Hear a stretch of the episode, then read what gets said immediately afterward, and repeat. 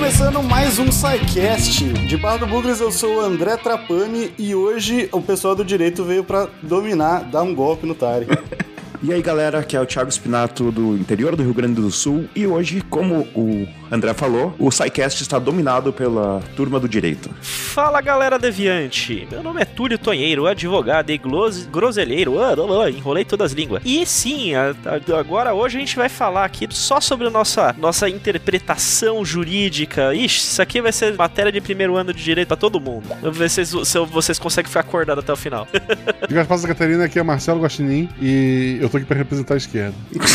Você está ouvindo o SciCast, porque a ciência tem que ser divertida.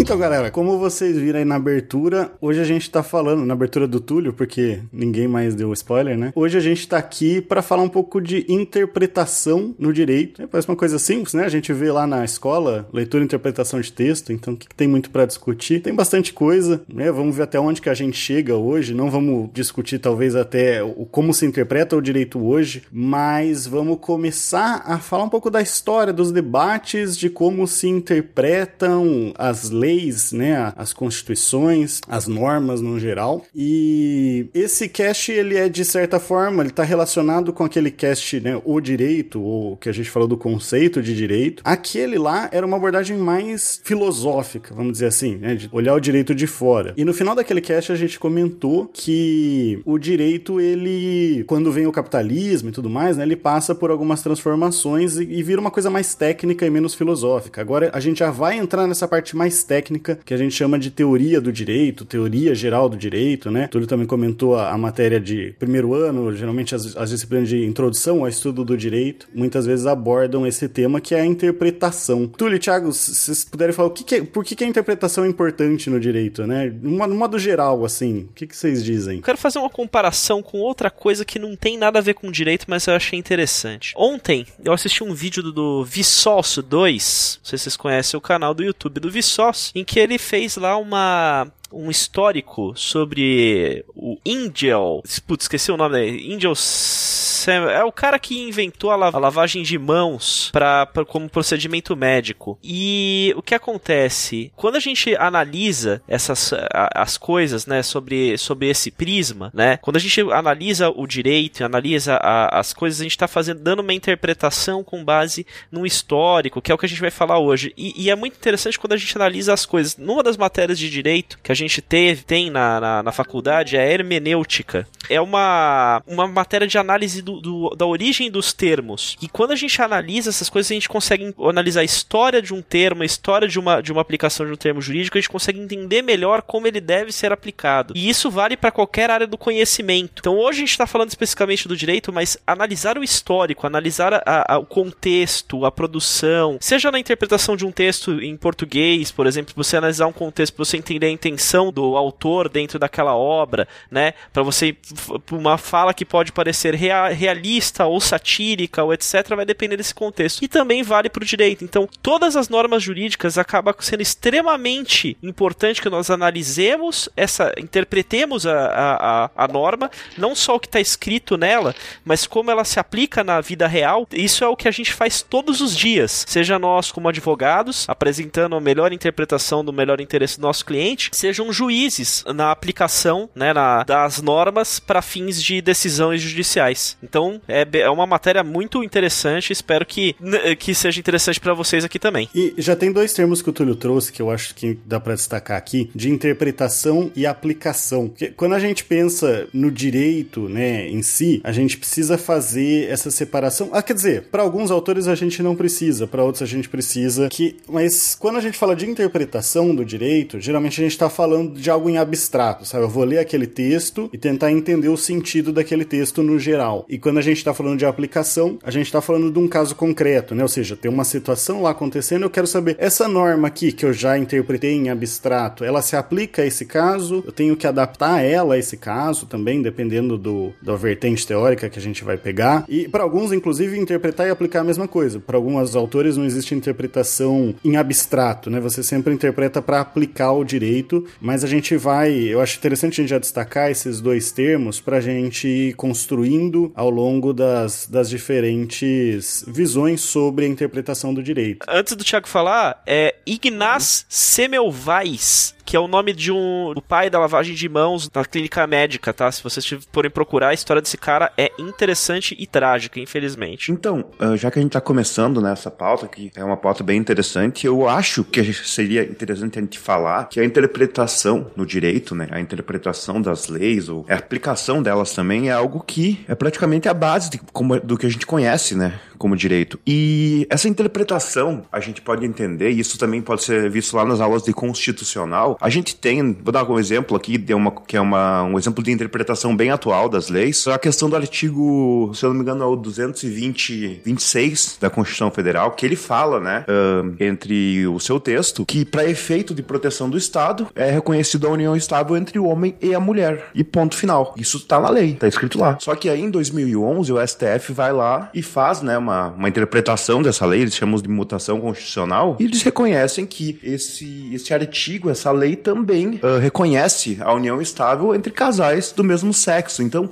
a lei ela é algo que sempre tá, é mutável, por consequência da gente viver numa sociedade mutável. Se as leis elas ficam paradas no tempo, elas acabam ficando sem validade, elas acabam sendo injustas, né? Porque a sociedade e o aumento de complexidade da sociedade, isso é muito importante ser falado, ele exige que a gente busque novas discussões, novas interpretações e novos conceitos legais, né? Tanto a gente vê agora com essa questão das novas tecnologias aí que estão surgindo e que vêm né, para alterar a nossa sociedade, já estão alterando. Então a gente precisa de uma interpretação das leis que seja sempre dinâmica e sempre aberta a essas alterações, né, essas irritações que a sociedade propõe para o nosso modelo jurídico. Essa ponderação que o Thiago fez, ela é bem interessante, é super válida, obviamente, e, mas ela é interessante, né? E aqui a, o foco desse cast também vai ser mostrar um pouco da história, porque a gente está trazendo aqui, para até para contextualizar a importância da interpretação para vocês, um pouco de até da interpretação hoje, né? Como que a gente interpreta hoje. Mas é interessante a gente pensar a historicidade dessa, dessa interpretação no direito, né? Como que a gente chegou nisso? Será que sempre foi assim? E já adianto que não, né? Que pelo, muito pelo contrário. Mas antes de entrar na parte histórica, realmente, eu acho que tem alguns termos aqui é, que a gente pode trazer, que quando a gente fala de sentido, de interpretação mesmo, a gente tem que pensar na questão do significado e o significante. Acho que todo mundo lembra disso daí lá das aulas de de, português na escola, né? Desde que quando eu vi a pauta eu não me lembrava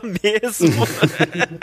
Mas o, o, signo ele é o átomo da linguagem, a unidade fundamental de entendimento, né, que de um, de um código que pode ser decomposto em dois níveis. O significante é o elemento tangível, aquilo que você percebe, é a coisa material do signo. E o significado é o conceito, o ente abstrato do signo. Então todo mundo pensa, sei lá, num gato. Esse gato que você pensou, ele é o, o, o conceito, né? Você pensou um, um gato abstrato, mas a palavra gato que eu falei é o significante. Então elas estão bem ligadas, né? Ou pegando para o direito, mais especificamente, o significante, ou, ou vamos começar, o significante significado, o conceito em si, ele é a norma jurídica, o que a gente chama da norma jurídica. Ou seja, a norma jurídica, ela não está escrita em lugar nenhum. O que está escrito é um que a gente chama de texto normativo. Ou seja, um conjunto de palavras, né? Um monte de tinta no papel que a gente atribui um significado a esse significante que é o texto. Não precisa ser texto, né? Se você tá andando na rua, você vê um, um, uma luz vermelha, dependendo do contexto, obviamente, você já tem o significado daquilo que é. É proibido atravessar, né? É proibido seguir, tem que esperar. Ah, ufa, eu, eu pensei assim, eu pe... falou luz vermelha, eu pensei em outra coisa. Obrigado por explicar. eu não tenho essa mente suja, não, acho. tu tá dizendo que é suja, eu não disse o que era. Ah, então, então, então eu tenho. Então eu tenho. Meu Deus, meu Deus. A gente tem essa separação, né, entre aquela o texto que significa e a coisa que o texto significa, que é a norma, mas nem sempre foi assim. E eu gosto de começar quando eu vou falar de direito na modernidade, mas é bom dar um passinho para trás pra gente entender como que chegou o direito moderno, né? E esse passinho para trás seria a Idade Média. Idade Média, todo mundo lembra ali, né? O que não lembra, pega os casts de Idade Média também, já fica o catinho do SciCast de Idade Média, o, os Fronteiras no Tempo também muito bons. Você tem lá, por um lado, um fortalecimento da igreja Igreja Católica, que começa ali com o fim do Império Romano, e o próprio fim do Império Romano acaba valorizando, e aqui um resumão de história, tá, gente? Não sou historiador, acaba valorizando um pouco as organizações do, dos povos, né? Dos povos germânicos que constituíam aquele império e que eram organizações mais locais, da origem ao que a gente chama de feudalismo, que é uma organização descentralizada do poder. E se o poder é descentralizado, o direito é descentralizado. Então a gente vai ter várias entidades de poder na Idade Média, cada uma produzindo as suas próprias normas e que vão ser assim independentes, não é tipo o estado de aqui a gente é o estado de São Paulo faz as leis de São Paulo, o estado do, do Acre faz as leis do Acre, mas todas estão ligadas pela Constituição, então todas vêm de uma mesma fonte. Lá como o poder era descentralizado, então você tinha, por exemplo, direito da Igreja Católica, que ia reger questões espirituais, mais como nascimento, casamento, né, questão dos pecados, até contratos, né, porque você dá a sua palavra, se você romper com a sua palavra é um pecado, né? Então, essas questões eram regidas por direito da igreja, não que não fosse por outros também, mas principalmente pela igreja, né? Os reis vão tratar de questões seculares do reino, principalmente conceder direito de uso de terra, né? Aquela questão do contrato de suzerania e vassalagem com os senhores feudais. E os próprios senhores feudais, que vão ter bastante autonomia dentro dos feudos, vão fazer normas locais, deveres dos servos, os tributos que eles têm que pagar. É, também tinham deveres de abrigar os servos, é, dar proteção, né? E além de tudo isso, costurando todas essas várias fontes de direito que existiam e que eram independentes entre si, você tinha uma noção muito forte de que os que vem do, dos povos germânicos, né, das organiza da organização dos povos germânicos, que o costume era alguma coisa muito forte. E é interessante, né, os casts lá que a gente fala de Estado, a gente viu que o, na Idade Média não existia Estado ainda. O Estado moderno ele é criado com as monarquias absolutistas. Então, o juiz, os juízes, né, os, os jurisconsultos, eles não eram vinculados ao rei, eles não eram vinculados ao Estado porque não existia Estado. Eles eram pessoas que iam lá para resolver conflito. Então ele não estava vinculado, tipo, ah, vou aplicar só o direito do rei ou, ou, ou algum outro direito. Não, eles. A, a, ideia era que os, as fontes de direito, as diferentes leis, eram só ferramentas que eles podiam usar para resolver o caso concreto e para chegar numa decisão mais justa. Isso, na Idade Média, né, funcionava ali, estava de acordo com a própria sociedade política que existia, só que quando começa a nascer o capitalismo, isso não é mais tão interessante, porque aí você precisa de segurança para as trocas que vão acontecer. Porque o que acontecia? Às vezes você tinha um, um problema em um, um, feudo, em uma cidade que fosse, ele ia ser julgado de um jeito. Se você fosse para um outro, já ia ser julgado de um, um outro que fosse perto, inclusive, já ia ser julgado de um outro jeito completamente diferente. Isso vai se amenizando já com o, o absolutismo, né? Que você tem ali um monopólio da produção do direito pelo rei, porque agora seu poder está centralizado, o direito também está centralizado, então já começa a ter uma, o que a gente vai chamar um valor muito importante que é a segurança jurídica. Alguém quer definir segurança jurídica para mim? Pessoal, por segurança jurídica, a gente pode colocar como um princípio de previsibilidade e coerência na aplicação das leis sobre as situações, tá? Então, quando a gente fala sobre segurança jurídica, ela pode estar aplicada em diversos aspectos da, da, nossa, da nossa vida civil ou dentro de, de é, dentro de um contrato, dentro de uma segurança jurídica de uma, de uma determinada decisão judicial. Por exemplo, um exemplo importante de segurança jurídica que a gente tem é o trânsito em julgado das decisões judiciais, né? Que é quando as decisões judiciais se tornam estáveis e não podem mais ser questionadas. É, isso é, uma, é um instituto que nós temos no direito brasileiro que dá segurança jurídica que, as, aquelas, que, que aquelas decisões judiciais serão aplicadas da forma com que elas foram definidas. E nós temos vários outros institutos dentro do direito brasileiro que dão essa estabilidade e essa previsibilidade do andamento da jurisdição, né? No, em diversas situações, em diversos aspectos. Não sei se ficou, se ficou muito complexo, se for, eu agradeço se alguém puder traduzir o juridiquês. Basicamente, então, a ideia é que, com, principalmente com o capitalismo, né, você precisa de segurança, saber como que o seu processinho vai ser julgado, né? Seria basicamente isso. Porque para você fazer trocas tranquilamente, até pra você passar a perna no outro tranquilamente, né, você tem que saber como que o seu o processo, seja civil, seja penal, vai ser julgado. E aí começa uma preocupação do pessoal lá do iluminismo, né, que eram representantes intelectuais, principalmente, não só, né, mas principalmente ali dos interesses da burguesia, que vão trazer essa necessidade de segurança jurídica. Esse pessoal, eles acreditavam sim que existiam direitos naturais, direitos que vinham da, de uma ideia de justiça, né, de que, que existem antes do próprio Estado e que esses direitos eles deveriam ser garantidos pelo Estado. Quais direitos são esses? Liberdade, né, pensando principalmente liberdade para a gente não ser muito anacrônico, né, pensar liberdade igual a gente pensa hoje, não é liberdade para, sei lá, sair pelado, liberdade sexual para fazer o que quiser na rua. É, é liberdade para fazer contratos como você quiser, liberdade religiosa, né? Desde que você seja cristão, lógico, né? Mas liberdade religiosa, propriedade, né? Que era importante pro, pro rei não sair confiscando bem de todo mundo a torta direito. É, então esses seriam os dois principais direitos naturais e que o Estado viria para assegurar esses direitos. Então eles tinham uma noção de direitos naturais, que seriam esses direitos da, da, da justiça, só que ao mesmo tempo eles tinham um certo medo de que, até pensando na justiça, né, de buscar uma decisão justa, que isso acabasse justamente com a segurança jurídica que eles queriam. Então a ideia deles é que existissem leis que limitassem o poder do, do rei, né, do Estado, mais do que a Constituição, igual a gente tem hoje, né, seriam mais as leis mesmo que limitassem o poder do Estado, e que essas leis elas fossem cumpridas, elas fossem cumpridas de maneira literal, vamos dizer assim. E aí a gente começa a entrar na questão da, da interpretação. E eu quis trazer bastante essa questão dos direitos naturais, porque muita gente acha que no pessoal do justnaturalismo, né, que são esses que defendem que existem direitos naturais, direitos vindos da justiça antes mesmo de existir o Estado, muita gente acha que a interpretação para eles você poderia buscar esses direitos naturais, sabe? Procurar a decisão justa em vez de simplesmente aplicar a lei. E pelo contrário, eles achavam que esses direitos naturais era só um fundamento do Estado. Mas até por conta, né, os iluministas, né, o Montesquieu, por exemplo, é o que vai trazer a definição que a gente entende hoje por separação dos poderes. Eles defendiam uma separação dos poderes muito forte, né, muito rigorosa e com a supremacia da lei. A lei que era vinha da vontade do povo, ela limitava o executivo, né, fosse o rei, fosse depois um presidente, e também limitava o judiciário. Então, o judiciário,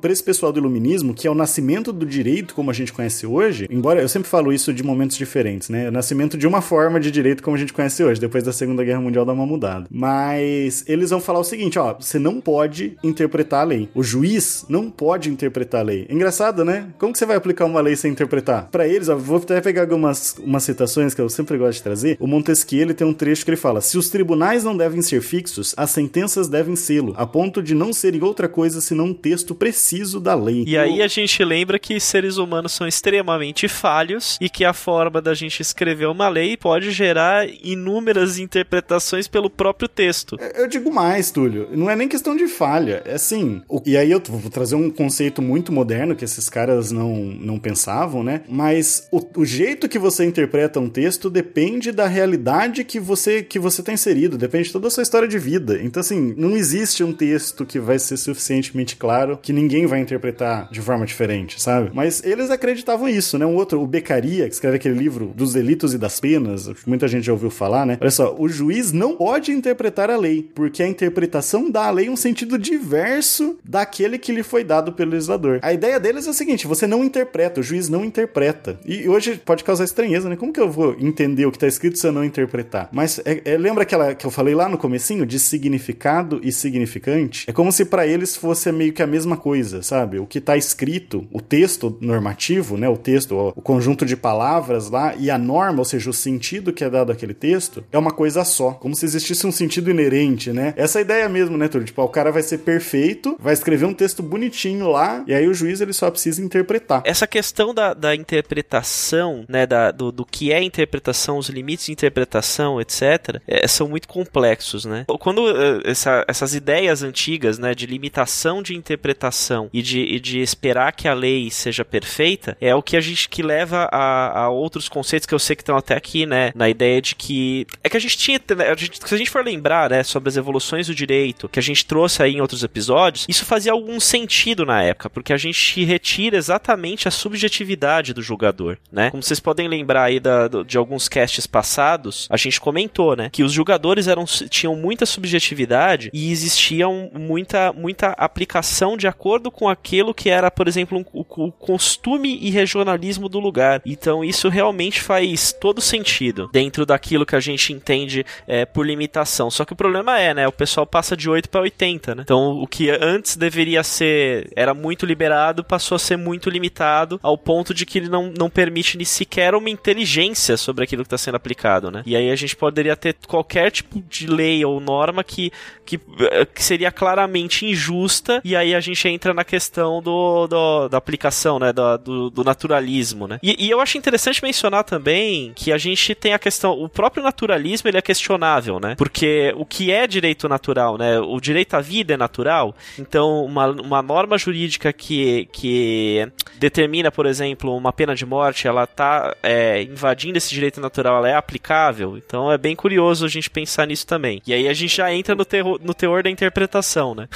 e o que, o que eles defendiam como direito natural era, tipo, você olha, não, é interesse da burguesia. Então é bem difícil falar que era questão natural, né? Eles defendiam a questão do, do trabalho, da propriedade, do, dos contratos em si, né? Então é, é, muito fruto da época o que eles chamam de direito natural. Mas existia, né? Isso que é interessante a gente tentar pensar a partir deles. Existia essa noção de algo, de um direito natural. A ideia é que as leis regessem as pessoas, é o que a gente chama de direito positivo, né? Não é só as leis, é qualquer direito posto por uma autoridade, pode ser inclusive pensando no Reino Unido, né? Que eles têm muito uma tradição é, oral, de costumes, pode ser só um costume reconhecido por um juiz, é direito positivo. Mas a ideia deles é que as leis, elas, elas que trariam o direito que é para ser seguido. Os valores naturais, eles seriam mais uma inspiração até para essas leis, para o legislador buscar esses valores, mas não propriamente o juiz ir lá e aplicar esse direito natural. A não ser, né? E aí eles vão colocar quando a gente tivesse lacunas na lei, ou seja, o que, que é lacuna? Tá faltando uma lei, tem um caso ali que não foi previsto na lei. Aí sim poderia recorrer ao direito natural. E os principais reflexos desse pensamento do, dos iluministas, do justnaturalismo, foram as revoluções burguesas, né? A Revolução Francesa, a Revolução Americana. A gente vai ter também as cartas de direitos, como a Declaração de Direitos do Homem e do Cidadão na França, por exemplo, que vem trazendo essas ideias. Se vocês pegarem, vale a pena ler, né? Acho que eu já recomendei algum sidecast. Dá uma lida na Declaração de Direitos do Homem e do Cidadão. Tem a Declaração dos Povos da Virgínia, que é até antes. É, é basicamente a ideia que eles tinham de direitos naturais. Né? Não era carta, não era um documento jurídico isso aí, né? Eram documentos filosóficos mesmo, de políticos, do pessoal pensando quais seriam os direitos naturais. Não era tipo uma constituição, uma lei propriamente dita, mas que traz muito essas ideias. E um outro ponto que eu acho bastante interessante, que tem muita influência no nosso direito até hoje, que é a codificação do direito. É, os, o primeiro código, igual a gente pensa no nosso Código Civil, ele vai surgir nessa época aí pós-revoluções. Aí você pode falar, ah, mas tem o Código Justiniano, né? O Código Hammurabi, são conceitos diferentes. O Código Justiniano é mais um compilado ali de, de leis que existiam. O código, como a gente vai pensar agora, que é um fruto do racionalismo. Você tem um conjunto sistematizado de, de normas, de regras sobre um determinado assunto. E o primeiro código que vai surgir nesse sentido é o Código Napoleão, de 1804, né? Que, que, que é a ideia? Era um código civil, que inclusive foi bastante inspiração do nosso Código Civil, o nosso primeiro Código Civil, que é de 1916, aqui no Brasil, né? Que era o que estava em vigor antes do atual, que é de 2002, né? E basicamente a ideia é tudo que for direito civil, ou seja, relações privadas, né? Direito civil direito das relações privadas. Então, contratos, propriedade, direito de família, né? Casamento,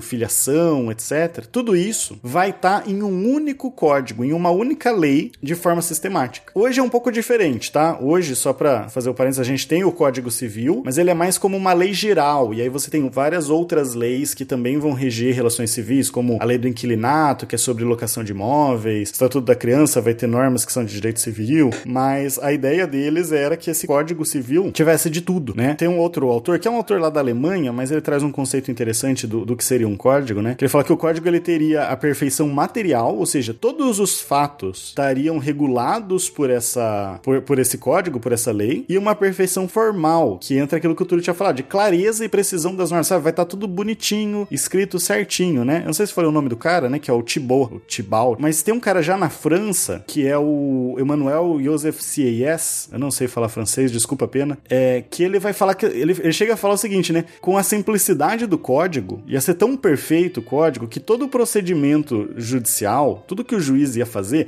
era olhar os fatos, né? Ver o que, que aconteceu e aplicar o direito. É o que a gente chama de silogismo, né? É, silogismo lembra lá da, da Grécia Antiga, né? Tipo, que tem aquele é, todo homem é mortal, que é uma premissa maior, porque ela é geral. É, Sócrates é homem, que é uma premissa menor, porque eu tô falando específico do Sócrates, e a minha conclusão, Sócrates é mortal. E a ideia do silogismo no direito é a premissa maior é a lei, sei lá, é proibido matar sob pena de reclusão de 6 a, 6 a 12 anos e multa. A premissa menor é o fato, alguém matou, né? Sei lá, o, o, o Guacha matou o Tarek. Acho que foi pesado, né? Ah, assim, explicaria porque ele não tá aqui, mas eu, eu vou me abster aqui e ficar em silêncio. É, logo, a conclusão é o Guacha deve ter sofrer reclusão de 6 a 12 anos e mu. Então, pro, pra esse pessoal seria isso. Então, cadê a interpretação? Não tem. Hoje a gente questiona, né? A gente fala, bom, pra falar que Sócrates é homem, a gente tem que pensar qual é o conceito de homem, para pensar que todo homem é mortal, né? Mas o que é ser mortal? Então tem toda uma, uma discussão por trás disso. E a mesma coisa aqui no direito, tá, gente? Hoje a gente pensa, bom, mas tem que interpretar a lei, né? Os fatos. Bom, o fato não vem com uma plaquinha de aplica o artigo 5 em mim, aplica o artigo 227 em mim, é, é, mas esse pessoal não pensava isso. Eles pensavam assim, o juiz não interpreta, porque a lei tá clara, tudo tá lá, e ele simplesmente vai fazer esse silogismo. É o que a gente chamava de o juiz boca da lei, né? É, tem essa expressão muito forte no direito. O juiz é boca da lei, ele só reproduz o que, o que a lei tá colocando. Ou a gente fala da letra fria, é letra fria da lei? É esse termo mesmo, gente? A letra fria que é meio que tipo, você faz o que tá lá, é o que tá escrito. Mas não é bem assim.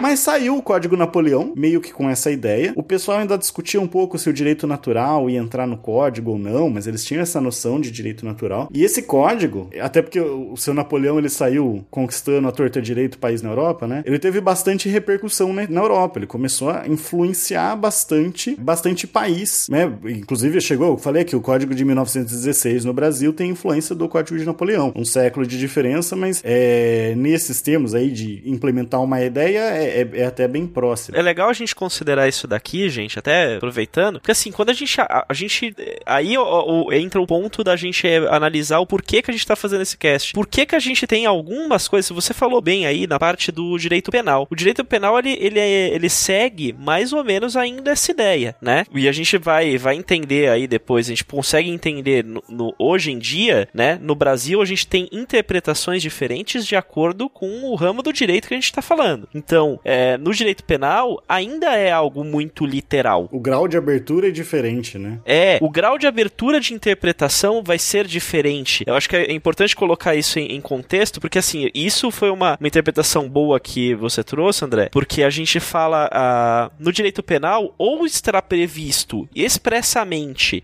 que um determinado ato é aquele ato, é, é, constitui aquele crime específico, ou ele não é crime. Então, por isso, até que eu vou pegar aqui um caso de exemplo, que é o caso do PC Siqueira, né? Quando teve aquela discussão sobre o PC Siqueira, se ele teria cometido é, ato, né, de, de, de, propagação de imagem, né, de, é, infantil lá, com aquela história de que ele teria tido uma, um, um bate-papo lá com uma pessoa e teria recebido foto lá de um bumbum de uma criança, né? E se aquilo lá seria considerado imagem de pornografia infantil, é, na nossa lei, isso não está escrito que seja. Eu lembro que eu fiz uma interpretação na época com alguns colegas que me perguntaram, e perguntaram né, se eu achava que aquilo era, né, se enquadrava, e a nossa lei não especifica que necessariamente qualquer foto de um, de um menor de idade sem roupas é considerada pornografia infantil. Ela expressamente fala em genitália. E se a, se a lei é muito expressa nesse sentido, o que não está expresso na lei não é crime. Então isso ainda se aplica no direito penal. Agora, a gente tem tido uma flexibilidade, e aí é importante importante mencionar, em alguns outros casos, como por exemplo a equiparação de crimes raciais para crimes de relacionados à sexualidade. Então, só colocando aqui formas diferentes de ver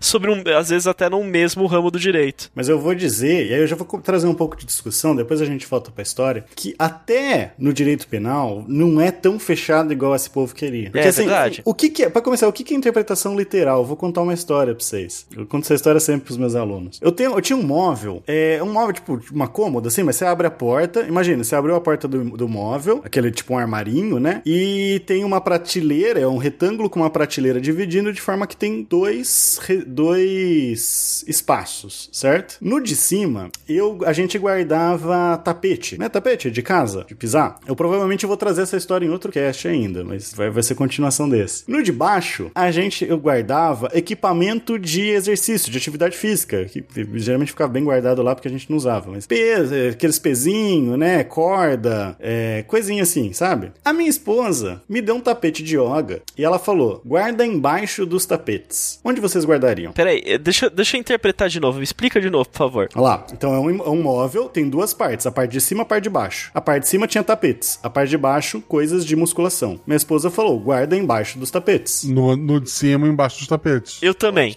Ótimo. Eu guardaria embaixo. Você botaria embaixo, Thiago. Ótimo. Mas ficou completamente dúbio, né? Não tem como, não tem uma resposta certa, eu acho. Qual é a interpretação literal? Embaixo dos tapetes, literalmente. Não, as duas. As duas estão embaixo Exatamente, dos tapetes. as duas estão. Aliás, a, a minha esposa, ela conhece o marido que ela tem, né? Então ela já falou, junto com os, os, os, os pezinhos, né? Junto com as outras coisas. Porque ela já conhece eu. Mas eu criou um caso que eu conto faz, faz anos na- nas minhas aulas. Porque assim, eu poderia levantar os tapetes e colocar embaixo. Eu poderia colocar na prateleira de baixo, que talvez seria o mais óbvio, vamos dizer assim. Eu poderia levantar o móvel e colocar o negócio embaixo do móvel. Eu poderia cavar um buraco. Ou poderia ir lá pras Filipinas, jogar lá no mar das Filipinas e falar, tá embaixo do tapete. mas, mas aí ele está abaixo. tá embaixo. Abaixo.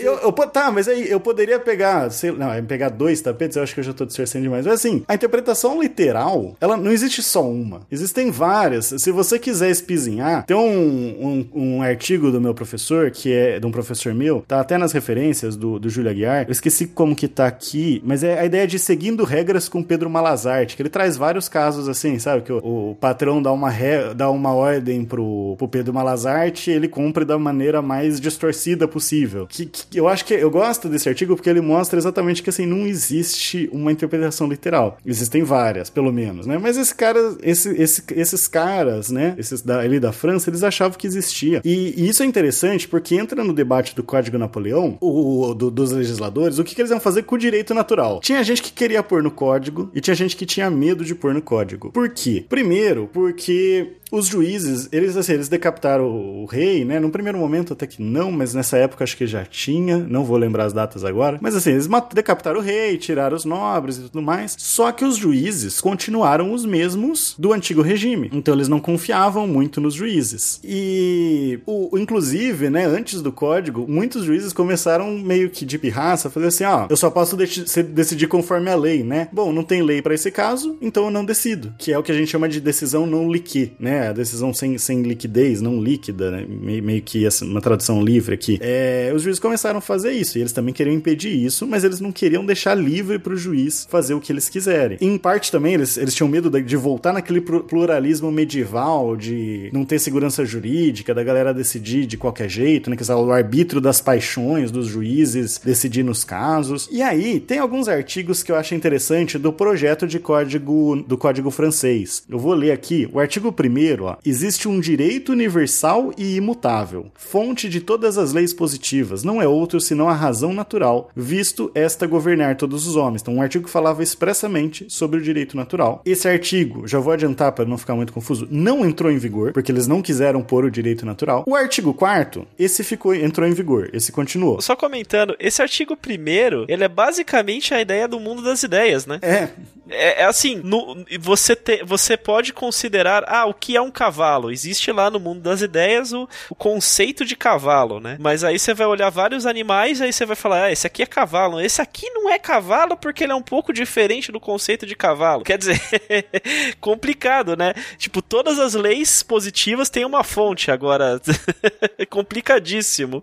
Muita filosofia, né? O, o artigo 4 ele era justamente para combater esses juízes que se recusavam a decidir. E falava: o juiz que se recusar a julgar sob o pretexto de- do silêncio, da obscuridade ou da insuficiência da lei, né? Silêncio é a lei não fala nada, obscuridade é tá, não, tá, tá meio confuso, né? E insuficiência é ela até fala, mas num, esse caso aqui, essa exceção aqui não tá, sabe? Não tá muito certo, né? Então, o juiz que se recusar a julgar nesses casos poderá ser processado como culpável de justiça denegada, ou seja, proibindo essa que a gente chama de sentença não liqui, né? E aí o artigo 9 ele vinha para resolver. Bom, então o que, que o juiz faz? Quando a lei é clara, clara, é necessário segui-la. Quando é obscura, é necessário aprofundar suas disposições, né? Então tentar esclarecer ali. Na falta da lei, é necessário consultar o uso da equidade. A equidade é o retorno à lei natural, no silêncio, na oposição ou obscuridade das leis positivas. Que é a ideia, ó, a ideia lá do pessoal do, do, do iluminismo, né? Se, se não faltou a lei, vai para o direito natural, busca esses direitos naturais que eram discutidos filosoficamente, também não entrou em vigor. E aí ficou bem, o que que faz, né? Eles não, não deram uma solução. Só que é interessante porque como o código, que era um código decorrente dessa ideia do justnaturalismo, de que existe um direito natural, é, que é fonte do direito positivo, como o código não citou direito natural, o pessoal que veio depois já são os, just, os chamados positivistas, né? O positivismo jurídico não tem nada a ver com o positivismo filosófico, com Augusto Conte, tá, gente? É a ideia de que só existe direito positivo, ou seja, só existe o direito, nesse caso, que é feito pelo Estado, que é feito por uma autoridade. O direito natural, a justiça não é direito. E não é que assim, não é que esse pessoal defendia isso, porque na verdade eles não eram mais filósofos. Aqui é quando a filosofia do direito perde importância, porque a gente precisa de um direito pro capitalismo, né? E o direito pro capitalismo ele tem que ser um direito técnico, ele tem que ser um direito é, de pensar, bom, tem esse problema, eu preciso de uma solução que tá na lei, eu preciso aplicar a lei. Então se, o direito ele se torna uma disciplina técnica. Antes, estudar direito era filosofar, estudar filosofia mesmo, estudar o que é o justo, o que é o certo. As leis eram secundárias, né, na Idade Média. Agora, estudar direito é basicamente estudar as leis. E essa escola que vai surgir, que é uma das primeiras escolas que a gente chama de positivismo, é a escola da exegese, ou exegese, alguns chamam, né? Que é, é uma escola, então, que vem depois do código e que basicamente eles estudavam o código do mesmo jeito, não do mesmo jeito, né? Mas mais ou menos assim, como os alunos de direito hoje entram lá na disciplina de direito civil e começam lá, abre o código, vê o que fala o artigo 1 artigo 2 vão estudando para entender, para seja como advogado, seja como juiz, é,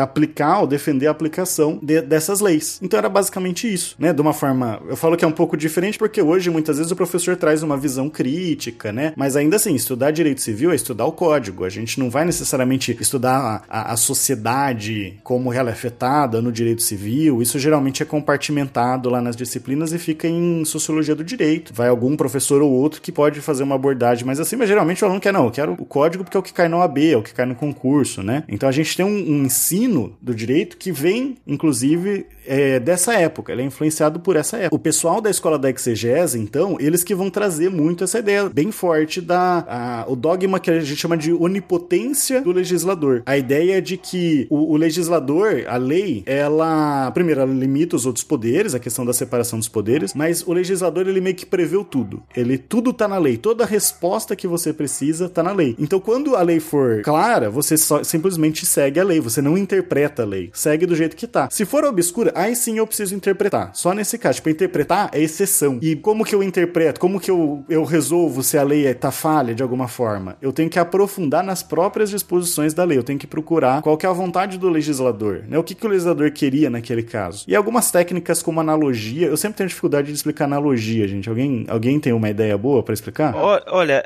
assim, primeiro, o primeiro ponto que eu acho que é interessante comentar é que aí a gente já entra na questão de qual é a vontade do legislador. Só isso já, é, já requer uma interpretação do tamanho do planeta. E para dizer se a lei é clara ou não, já também é outra. Porque a gente vai ter situações em de, embora a lei pareça clara, ela não vai ser. Como bem você colocou aí, um exemplo, né? De colocar embaixo do tapete, né? Se a gente conseguir entender embaixo, pode ser qualquer limite do baixo, né? De abaixo dos tapetes, né? As coisas. E, e então a lei, ela parece clara, ela tem aparência de clara, mas não é, né? E a gente pode ter situações em diversas, é, diversas situações nesse sentido. Então, é, é, embora que, que eu entenda, né, o que você quer dizer é que essa escola, né, o positivismo jurídico, que ainda é uma, uma escola importante de pensamento que ainda se aplica hoje em dia, e, né, em alguns aspectos, temos autores que ainda defendem a interpretação de, da lei de uma forma mais dura, é, ele, ele, ele ainda assim depende de interpretação, ele ainda sim depende de uma, de uma inteligência da coisa. E por analogia, que você me solicitou, a gente pode considerar o bom exemplo aí que a gente está tendo aplicações de, de, direito penal por analogia são os casos que a gente teve aí recente de, de equiparação de crimes é, contra a. Né, por, por questões sexu é, sexuais, de sexualidade, contra pessoas né, transgêneros, é, bissexuais, etc., com os crimes de, de, de, preconceito racial. Isso é uma aplicação por analogia. Nesse caso específico, né, que a gente teve aí equiparação de crimes com racismo e, e injúria racial, que foi o mais recente, né, que está sendo julgado lá pelo, pelo STF, o que a gente está fazendo é uma aplicação por analogia, mais especificamente porque, naqueles casos específicos, o STF entendeu que existia uma obrigação do Estado em legislar, em criar crimes específicos para proteger essas pessoas, né? Crimes decorrentes de, de ódio por, por sexualidade. É, esses crimes não foram tipificados, não houve uma tipificação da lei, mas eles entendem que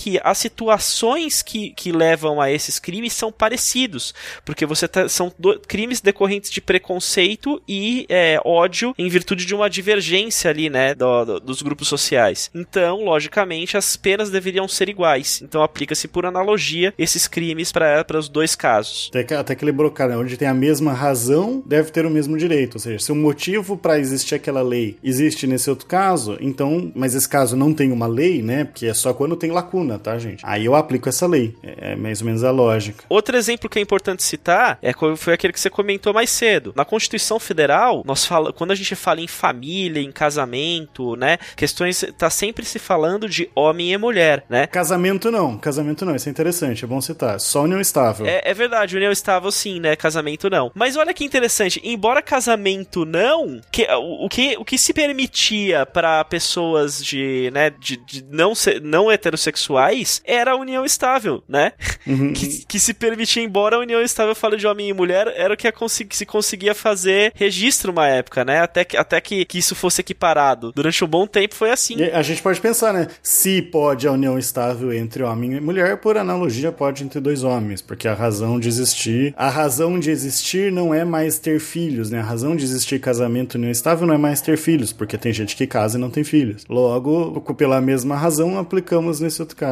E a gente abre outras interpretações. Qual é a razão da família, né? O que é o contrato de família, sob o ponto de vista de contrato, de, de obrigações perante o direito civil, perante a sociedade. Mas, ó, como que problematiza, né? Como que dá pra ir longe? Dá pra ir. Nossa, a gente podia passar a madrugada aqui conversando. Tem um exemplo interessante para falar sobre isso, que vocês estavam falando sobre essas, essas mudanças. Uh, recentemente, aqui no Rio Grande do Sul, um juiz ele aceitou e colocou um, um trisal, era um homem e duas mulheres, como detentores de, de um direito de família e com o nascimento do filho dessas pessoas, constará na identidade e na certidão de nascimento o nome dos três genitores, não sei como é que eu posso falar isso. E isso foi considerado, isso foi feito esse ano. Então é uma coisa que, pra gente entender que essas coisas mudam muito, né? A gente pode ter várias interpretações, de fato. Que, que já existia até a ideia de três pais, mas muito né, no, nos casos de você tem um pai socioafetivo, né? O pai que cria. Isso, isso. E aí descobre o pai biológico e, e ele quer ali também ter um reconhecimento de paternidade, ficava os três, né? Mas nunca de questão de trisal em si. E, né? e, e, olha aí, e olha aí a analogia. Você pode até ter dois pais biológicos, né? Por exemplo, se você tiver um casal, né? Um homem e uma mulher dentro de um casal, né? Digamos assim. E você ter um terceiro membro dessa, dessa família, desse trisal, essa pessoa não é um pai, um pai ou mãe sócio-afetivo? Provavelmente. Pra mim faz ser, todo né? sentido que seja, né? Então faz, faz sentido. É, existe uma analogia clara. E por mais que a unidade familiar no direito ainda não abarque essa condição, né? Expressamente, faz para mim faz todo sentido.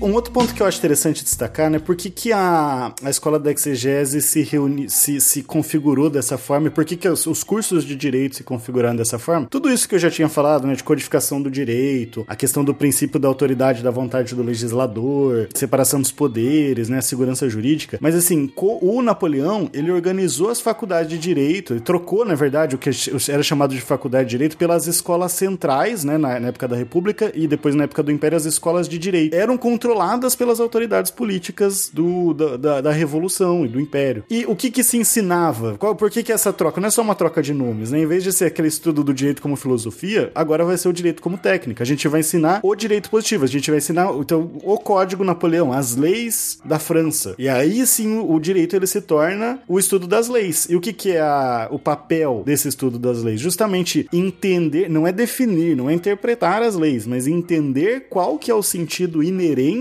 a essas leis, porque significado e significante meio que viram a mesma coisa aqui, para que a lei seja aplicada no, nos casos concretos, para que o juiz vá lá e simplesmente leia aquilo, ah, fiquei na dúvida, vai na, do, vai na doutrina, né? A ideia de doutrina. Eu não gosto dessa palavra doutrina porque eu não tenho certeza disso, tá? Mas para mim remete muito a essa época, sabe? De a dogmática e a doutrina. A dogmática porque os dog, o que, que é o dogma? Aquilo que não muda. Então a ideia de que a lei não muda. A lei ela é sempre a mesma, ela porque o sentido não muda, o sentido é fixo nessa ideia da exegese. Então é um dogma. Você aceita a lei e pronto. E a doutrina, não sei, eu estou doutrinando você nesses dogmas, né? Eu não gosto muito dessas palavras. Todas as outras áreas, quem é ouvinte do SciCast provavelmente sabe que todas as outras áreas da ciência usa literatura, né? Então eu prefiro muito mais a literatura do direito do que a doutrina. Mas às vezes eu me rendo e falo também. É o termo, é o termo que é usado, né? Se a gente falar, a gente pode falar literatura, é que quando a gente, eu, eu acho que a única diferença aí que a gente pode colocar entre doutrina e literatura, que eu acho que até faz sentido a gente utilizar realmente o termo doutrina, é porque o direito, principalmente hoje em dia, né, com, com, com a situação, com a, com a forma com que o direito pelo menos funciona aqui no Brasil, é cada, como a gente tem, a, se abre a muita interpretação,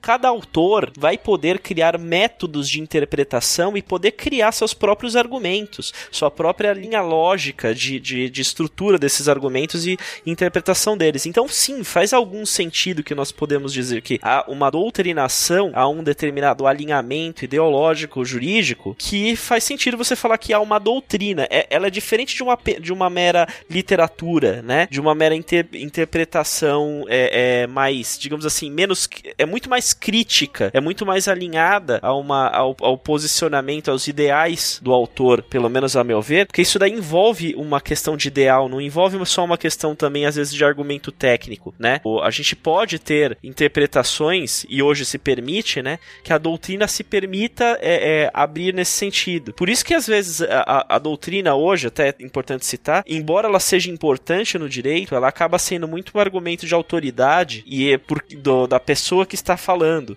E ela segue o, o, os alinhamentos dessa pessoa. Então, se eu chegar e falar assim, sei lá, tipo, pegar um livro, vou pegar um exemplo, né? O Alexandre de Moraes, antes dele ser é, é juiz, careca. né? Ah, não. não, careca eu acho que faz tempo. Mas antes dele ser um magistrado, né? Antes de estar lá no STF, ele foi professor. Ele era professor de direito constitucional. Ele tem livros publicados. Eu tenho, eu, eu tinha um livro do Alexandre de Moraes, não sei se eu tenho ainda, que eu me mudei, não sei se eu perdi esse livro. Mas logicamente, quando ele fazia as interpretações dele no livro dele, ele faz uma interpretação de acordo com a opinião dele. Tudo bem, é uma opinião embasada, mas não deixa de ser opinião. E aí o que acontece muitas vezes, né? Já, nós já tivemos casos de, de é, doutrinadores que é, estavam advogando, tinham parado e voltaram a advogar em determinadas situações, onde eles tiveram que defender casos cujas ideias eram contrárias aos próprios ideais dos livros deles, né? Aí a outra parte, obviamente, foi lá e citou ele, né? né? E aí, e aí essa pessoa chega. Eu não me lembro quem que foi, tá? Mas tem um caso famoso de um dos doutrinadores que ele foi é, defender um ideal e aí um dos magistrados que estava lá falou assim: olha, o senhor é conhecido pelo seu livro, o senhor citou isso aqui no contrário do seu livro, né? Ele falou assim: é, naquele dia eu estava equivocado. é, porque o que o cara pode falar? Não pode falar mais nada, né? Numa situação como essa, ele tá totalmente de saia justa. Mas, Túlio, se tu for olhar, tem bastante literatura, tem bastante livro escrito pelo Alexandre de Moraes. Eu tenho uns volumes aqui de direito constitucional, um manual. E só pra te falar, não sei se você sabe disso, mas Alexandre de Moraes, mesmo sendo ministro do STF, hoje, uh, o herói, o vilão do Brasil, né? Conforme uh, a pessoa que olhar, ele ainda dá aula uh, em faculdade, né? Mesmo sendo ministro. Ah, ele né? tá dando mesmo aula ainda? Eu eu não sabia que. Eu pensei que ele tivesse se licenciado. Não, ele ainda dá aula. Ah, interessante. E olha, independente do alinhamento político, se alguém quiser ler um, um livro, o Alexandre de Moraes escreve bem. Eu prefiro Gilmar Mendes, mas meus alunos sempre acham, viram o nariz. Mas vamos lá, gente. Seguindo, né? Paralelo é um pouco essa, esse contexto francês. A Alemanha tem um. Até pra gente ver uma outra forma de interpretação, ela tem uma história também interessante que também, assim como a exegese, tem bastante influência no nosso direito. É, a Alemanha, vocês devem lembrar das aulas de história, ela se unificou mais tarde, né? Demorou para consolidar um estado, então ela continuou por muito tempo com o modelo feudal, enquanto a França já estava criando o código, já estava ali com as revoluções burguesas, né? Então você tem um direito que não é totalmente unificado, ainda é aquele modelo muito medieval, de cada região vai ter as suas leis, muito baseado no direito dos costumes, né? Como que as relações se regem costumeiramente, meio que aquilo se torna o direito. Só que a ideia de um código, ela chegou na Alemanha. Embora o código da Alemanha, né, o famoso BGB, é, que, que a gente cita, costuma citar assim no direito, que é o Bürgerliches né? A gente fala BGB, é o- não deixa, mas nada mais é, né, para quem é aluno do direito, BGB nada mais é do que Código Civil Alemão, você pode escrever assim. Ele veio só um século depois, em 1900, né, quase um século depois. E até chegar esse código, começou um debate até sobre se deveria ter um código ou não na Alemanha, ou se deveria va- valorizar os costumes. Porque, diferente do iluminismo ali, muito forte na França, a Alemanha ela tem é, o historicismo como uma corrente filosófica e que, de certa forma, define a forma de pensar do alemão, que vai se contrapor ao que eles chamam de mitos, né, do, do justnaturalismo. O Túlio até colocou lá que o artigo 1 do Código Civil parece um negócio meio mundo das ideias. É isso que eles defenderam. Isso é mito, né? Esse negócio de direito natural, de que existem direitos naturais universais, né? Por isso que é natural do ser humano e é universal, imutável. E para eles não, né? Eles reduzem o justnaturalismo a uma filosofia do direito positivo, uma teoria geral do direito que acaba sendo muito ali de, de ideais meio metafísicos. E em vez dessa ideia de um direito natural generalizado que vem da razão, eles vão trabalhar muito mais com, com a variação irracional, né? O ser humano como algo que varia, que, que é irracional, que tem paixões, que é inconstante. Isso não como uma coisa ruim, mas como uma coisa boa, porque é como se a, os costumes, as tradições, elas representam essa variação humana. E por isso a questão do historicismo, né? Eles vão estudar, de certa forma, ter uma, uma visão mais histórica e menos universal, igual os iluministas, mas com muito apego ali à questão da tradição, dos costumes como fontes do direito. Eles viam o- o- a Idade Média como uma época de uma civilização profundamente humana, em que aquilo que os seres humanos fazem costumeiramente é o que valia, e, e se faz como costumeiramente, né, é de certa forma, tá, tá ligado, tá associado à natureza humana. E nesse contexto vai ter no direito o que a gente chama de uma escola histórica do direito, né, um dos autores, e aí não é bem, às vezes eu, eu vejo que é, não são, eu, eu confesso que eu estudo mais a parte francesa do que a alemã, e alguns autores que a gente que colocam-se na escola histórica, às vezes eles estão em contradição também, mas isso é normal de qualquer escola teórica, né? Mas um que eu vou destacar aqui que é o Savigny. É, o Savigny ele fala de, bom, o ser humano ele é individual, ele, é- ele varia, né? Ele é variável, então não existe um direito único que, que vai ser igual em todos os tempos, em todos os lugares. O direito ele não é uma ideia da razão, ele é um produto da história, o que é um pensamento muito contemporâneo, de certa forma, nessa questão de acabar com essa ideia do universal e pensar o ser humano como um ser histórico. E as forças históricas, elas são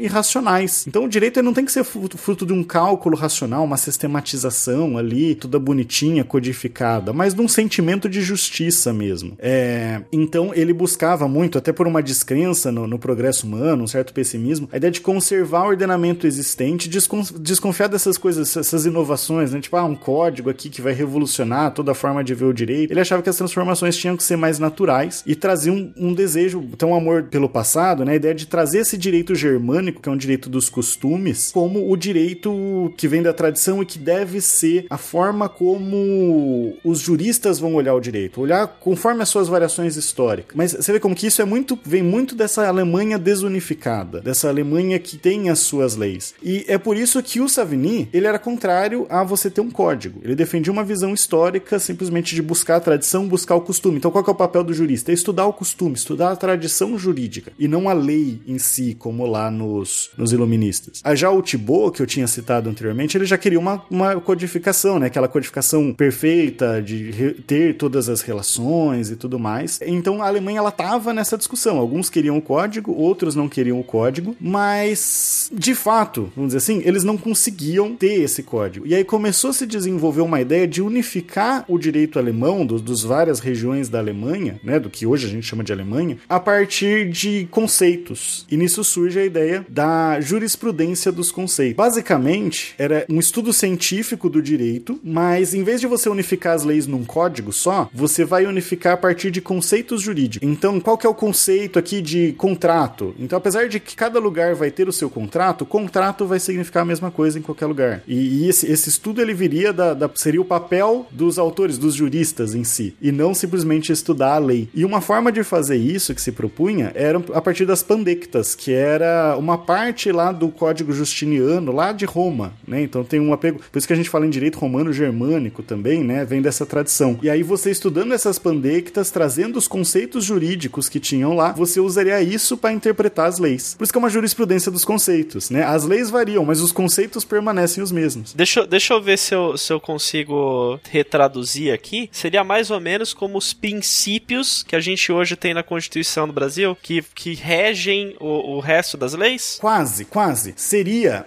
é porque aí tem uma diferença dos princípios, como a gente tem de hoje, da, da Constituição, daqueles princípios gerais do direito, sabe? Que tem lá na, na lei de introdução às normas de direito brasileiro. E, na verdade, seria justamente os princípios gerais do direito. Qual que é a diferença? Eu não quero entrar muito em princípios. Eu, um dia eu vou fazer um cast só disso, mas o princípio, né? Quando a gente pensa, o princípio do, do a, da intimidade. Então, tem vários princípios que vêm, que estão na Constituição, que são de direito fundamental e que por isso eles são até superiores às leis, né? Às normas da lei. Esses princípios gerais do direito, eles são a lógica de cada ramo do direito. Então, por exemplo, direito administrativo, todo mundo que vai estudar direito administrativo, primeira aula tá lá. É regido pelos princípios da, da legalidade, moralidade, eficiência, né? O direito civil, princípios da autonomia da vontade, agora a gente fala em autonomia privada, da força obrigatória dos contratos. Esses princípios, eles trazem a lógica geral do, eles são mais velhos do que esses princípios que a gente trabalha hoje da Constituição, que tem conflito de princípios, né? Esses, esses princípios gerais do direito, eles trazem trazem a lógica geral de cada matéria. Eu sempre falo pro pessoal que tá, pros meus alunos, né, vale pro pessoal que tá estudando direito, se vocês entenderem a lógica de cada ramo do direito, vocês acertam metade das questões, assim, sem precisar saber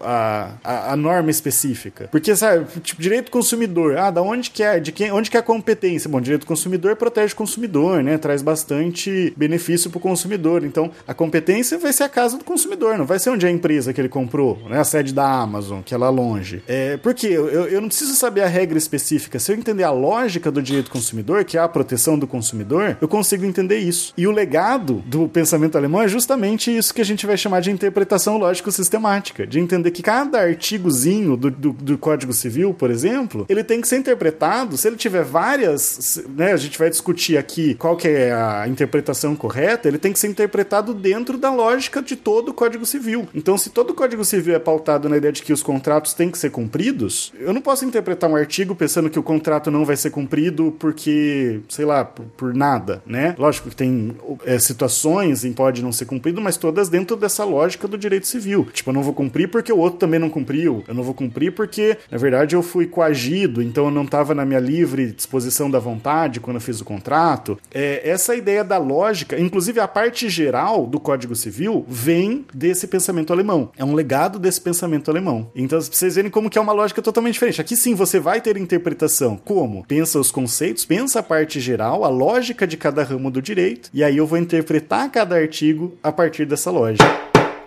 Gente, deu para perceber que, assim, não tem uma regra de. Não tem como você fechar a interpretação, sabe? É muito complicado. O próprio pessoal da exegese que queria, não, vai ser tudo claro, bonitinho, o juiz só vai lá e aplica, né? Não dá, começa, você vai. Acho que o Túlio já falou isso num cast, né, Túlio? Você vai pegar um artigo, você sempre tem três posições de. Tudo depende, né? Como que é, qual que é a interpretação desse artigo? Tem a interpretação A que fala que sim, a, B que fala que não, e a intermediária que fala que mais ou menos. É. Por aí.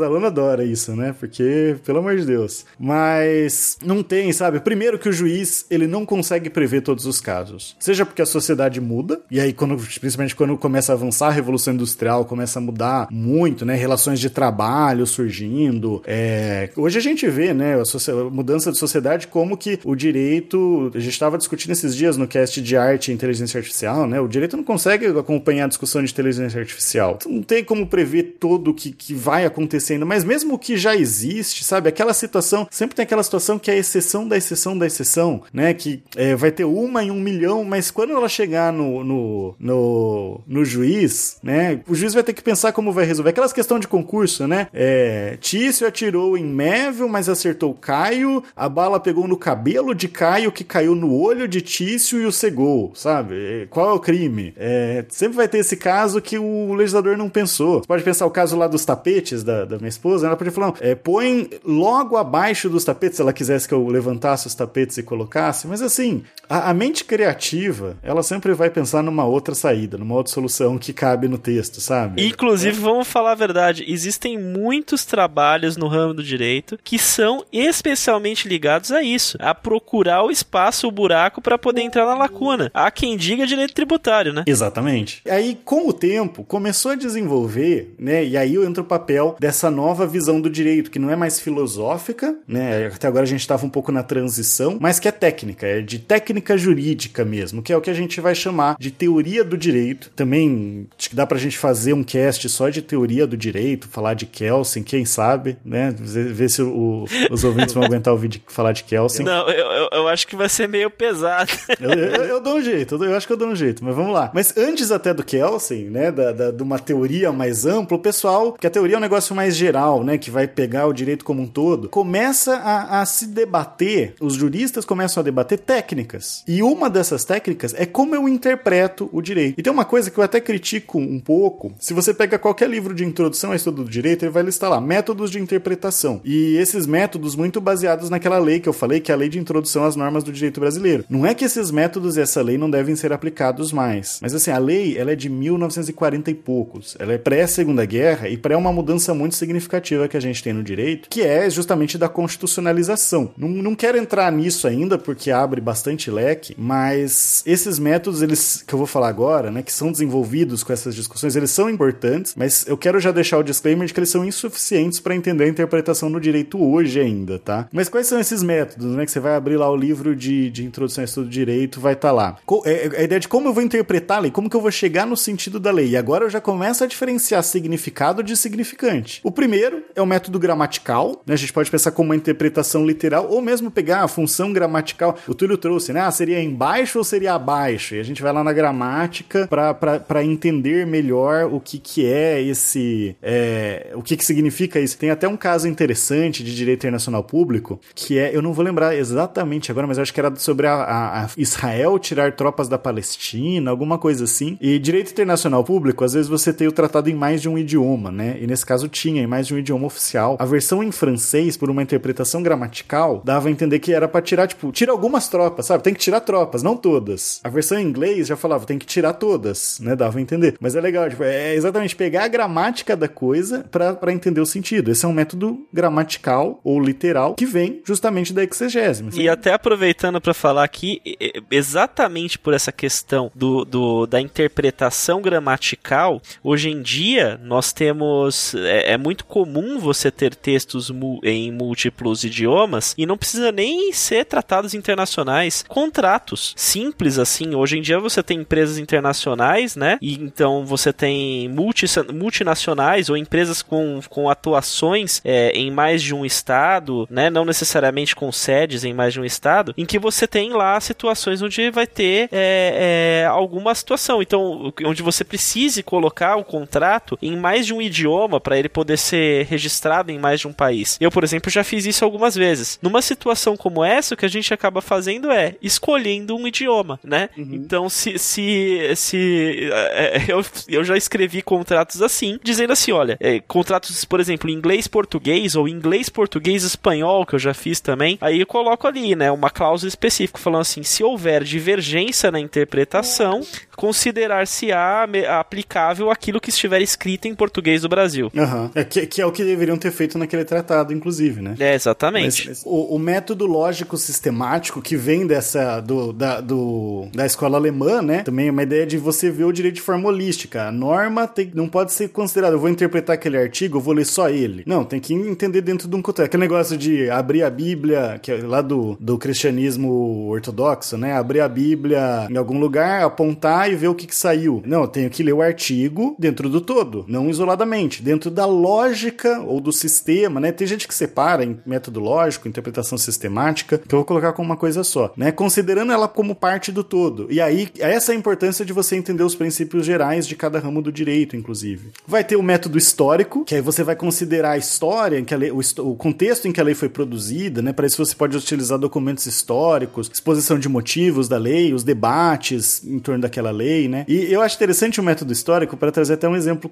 aqui um pouco. Dois exemplos polêmicos, né? Um é um crime que existia no direito penal, eu acho que. Eu não lembro se é 2009 ou 2005 que ele foi formalmente revogado, né? Mas embora já não se aplicava, que era. Guaxa, fala para mim o que, que você acha que é esse crime? Seduzir mulher honesta. É o amante? então, na época, era tipo, sabe aquele cara da novela que foge com a menina porque o pai não quer que ele case com ela? Era esse cara, era o crime de sedução. É a, a base da festa junina.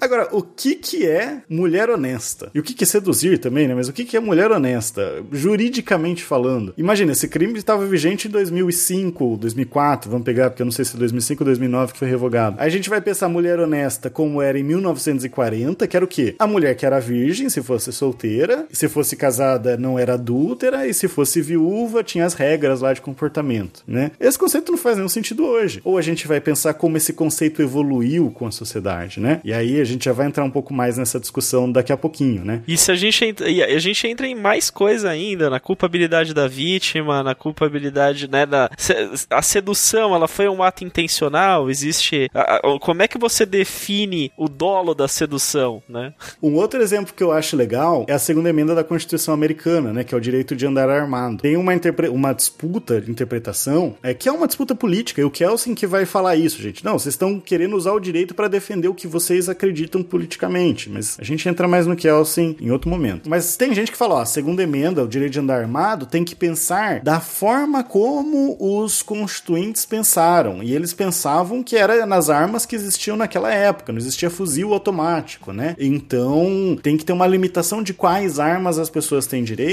com base no, na visão histórica que eles tinham de armas. Mas uma outra forma de interpretar, e aqui eu não quero entrar na discussão, é só para mostrar a ideia da interpretação, é, não, a ideia deles é que você pode andar com qualquer armamento, eles não restringiram, no texto não foi restrito, então não deve ser restrito. Né? E, e seria um exemplo aí de como a interpretação histórica poderia entrar. Ó, eu vou pegar um, eu vou, vou comentar aqui porque eu achei um momento oportuno. Eu fiz uma interpretação histórica no meu trabalho de conclusão de curso da faculdade. Minha interpretação histórica foi, no, foi para defender que até hoje a lei de falências ainda pode ser considerada uma lei de direito privado. Então, se aplicariam conceitos de direito privado na, na lei de falências. Uhum. Porque eu, eu, eu, fiz uma análise histórica sobre a, lei de, sobre a falência no Brasil, né? E como ela, ela se desenvolveu, os institutos de, de, de falência. E embora hoje a falência se, tenha a lei de falências mais recente, né? A 11.101, aqui no Brasil ela carrega diversos artigos que, que falam sobre direito público e de, de interesse público, ela ainda consider, seria considerada uma lei de direito privado para diversos aspectos, inclusive para interesses contratuais das pessoas que estariam passando pela falência e pelos, pelos credores eventualmente interessados nessa, nesse falido. Então, é, eu tive que fazer uma interpretação histórica, porque analisando apenas a lei de falência atual, você poderia dizer que ela seguiria de é, interesses públicos e aí entraria com, com, com interesses mais, mais plurais na aplicação da lei, na forma de interpretação da lei. E um último método que se colocava, que é o método tele, teleológico, né? telos, de finalidade. Ou seja, você pensar a norma a partir da finalidade para qual ela foi produzida, para mais do que o texto. Por exemplo, Guaxa, vou perguntar para você de novo. Qual você acha que é a finalidade do Código de Defesa e Proteção do Consumidor? Defender o consumidor. Perfeito. Então você vai interpretar o artigo, se tiver três interpretações possíveis, qual que vai valer pela interpretação teleológica? A que mais protege o consumidor. É, acho que essa é bem simples, né? Direito penal, qual que é a finalidade do direito penal? Não é proteger a vítima, gente. É limitar o poder do Estado de punir. Por isso que a interpretação no direito penal, ela costuma ser mais restrita. Porque por uma ideia teleológica, a ideia é limitar o poder do Estado. Então você vai pensar ele como uma forma de limitar o poder do Estado de punir as pessoas para que ele não seja arbitrário na hora de sair prendendo as pessoas. Só que assim, qual método método você vai aplicar? Aí vai, vai começar a gerar discussão. E aí essas discussões, né, que o Kelsen vai trazer muito, muitas vezes são discussões políticas. Ah, eu vou aplicar aqui o método teleológico porque vai ser a interpretação que eu quero defender. E o outro está aplicando gramatical porque ele quer aquela outra interpretação, não porque ele acha que tem que aplicar, né? Mas além de tudo isso, tem um outro problema, que é o que a interpretação busca. E aí tinha duas correntes. A corrente que a gente chama de subjetivista, que falava que eu tenho que usar esses métodos para buscar a vontade do legislador, o que, que o legislador queria, o que é bem difícil, porque assim, a gente não tem só um legislador, né? A gente tem vários, mas assim, o que, que o legislador queria com essa lei? Qual era a finalidade que o legislador deu? Essa que eu vou usar para o método teleológico. Então, a, a, a, a interpretação histórica vai ser para buscar o que o legislador queria na época. Então, essa é uma das correntes. A outra falava da vontade da lei, o que também é complicado porque a lei, é, não sei se vocês sabem, mas a lei não é uma pessoa, então ela não tem vontade. Mas assim, a ideia da vontade da lei, sabe aquela noção? Quando o Guacha escreve lá um episódio do RP Guacha, a interpretação fica aberta. É, ele perde o controle do significado daquilo lá e o pessoal enche a, a caixa do, de comentários lá do Guacha Verso é, com várias teorias malucas. Por quê? Porque o Guacha ele perde o controle sobre o que aquilo significa. Isso é interessante colocar que essa interpretação sobre vontade do legislador e vontade da lei, ela é muito interessante porque de todas as leis que a gente tem, ela tem, a, ela tem um prefácio antes de ser votada que é a exposição de motivos.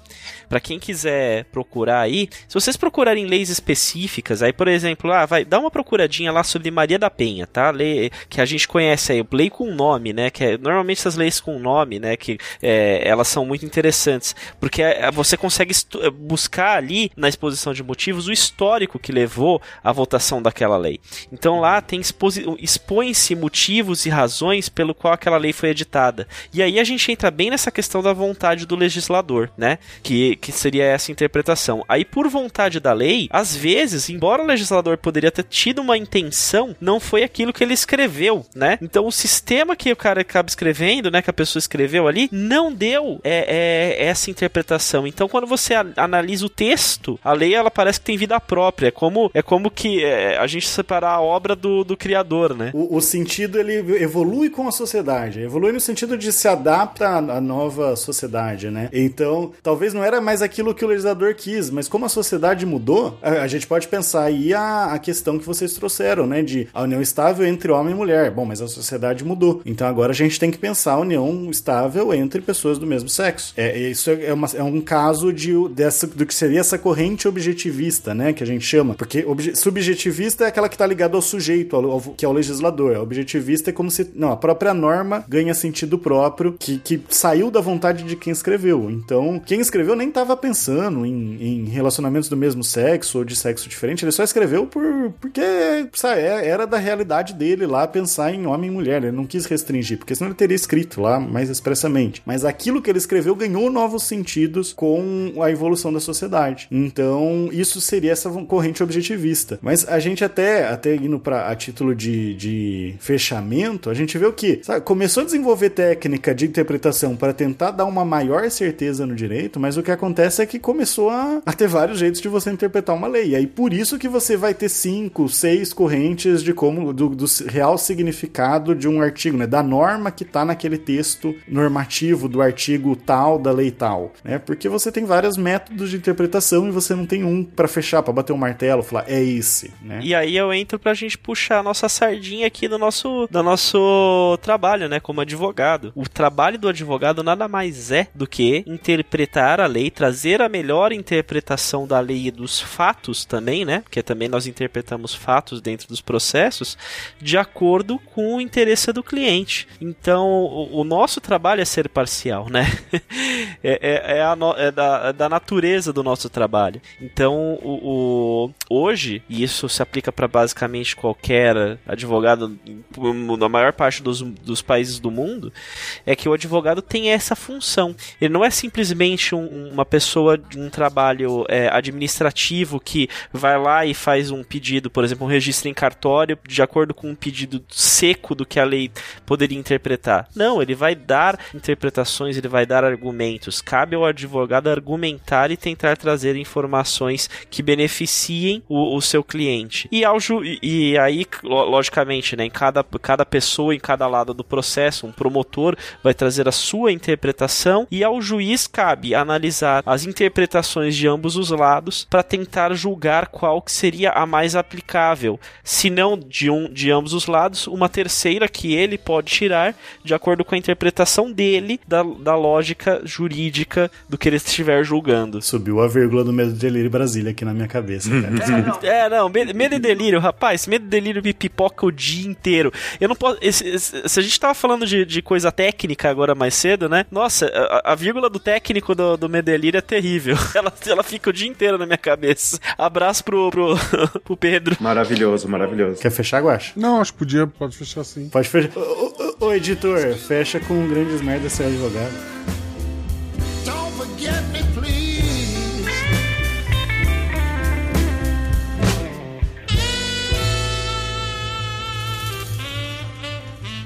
Grandes merda ser advogado. Depois todo advogado é viado mesmo.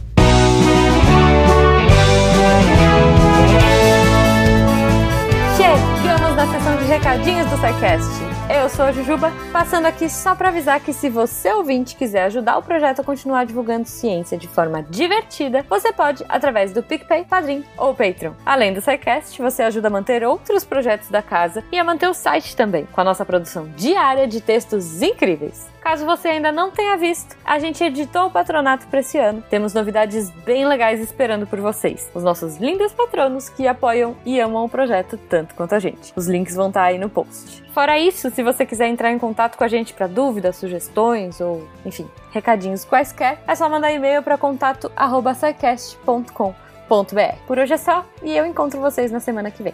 Tchau.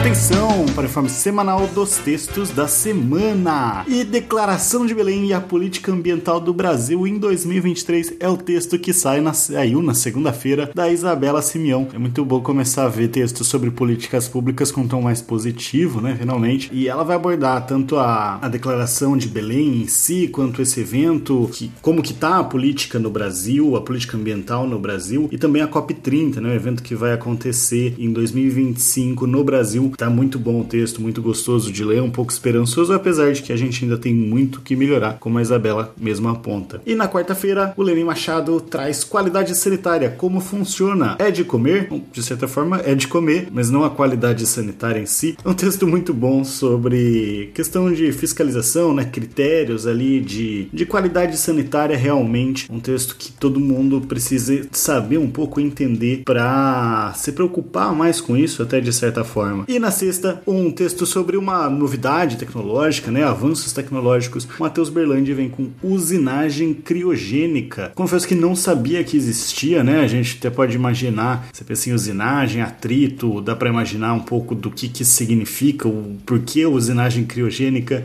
mas cola lá para descobrir mais, para entender mais o que, que é essa, essa nova técnica que vem sendo empregada. Esses textos e mais, muito, muito mais, você encontra em www.deviante.com.br. E se você também quiser se tornar um redator deviante, igual o Matheus, Isabela ou Lenin, manda um e-mail para contato@scicast.com.br e vem ajudar a tornar a ciência mais divertida. Vem entrar para a equipe do Deviante. Eu sou André Trapani, precisando de uma criogenia na minha casa para diminuir um pouco o calor e apagando a luz da Torre Deviante.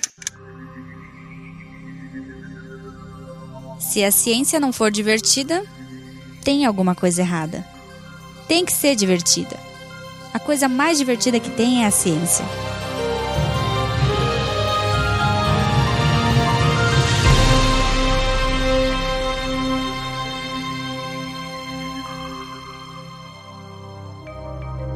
Este programa foi produzido por Mentes Deviantes.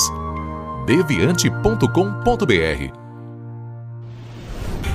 Este programa foi editado por Tapcast. Edições e Produções de Podcast.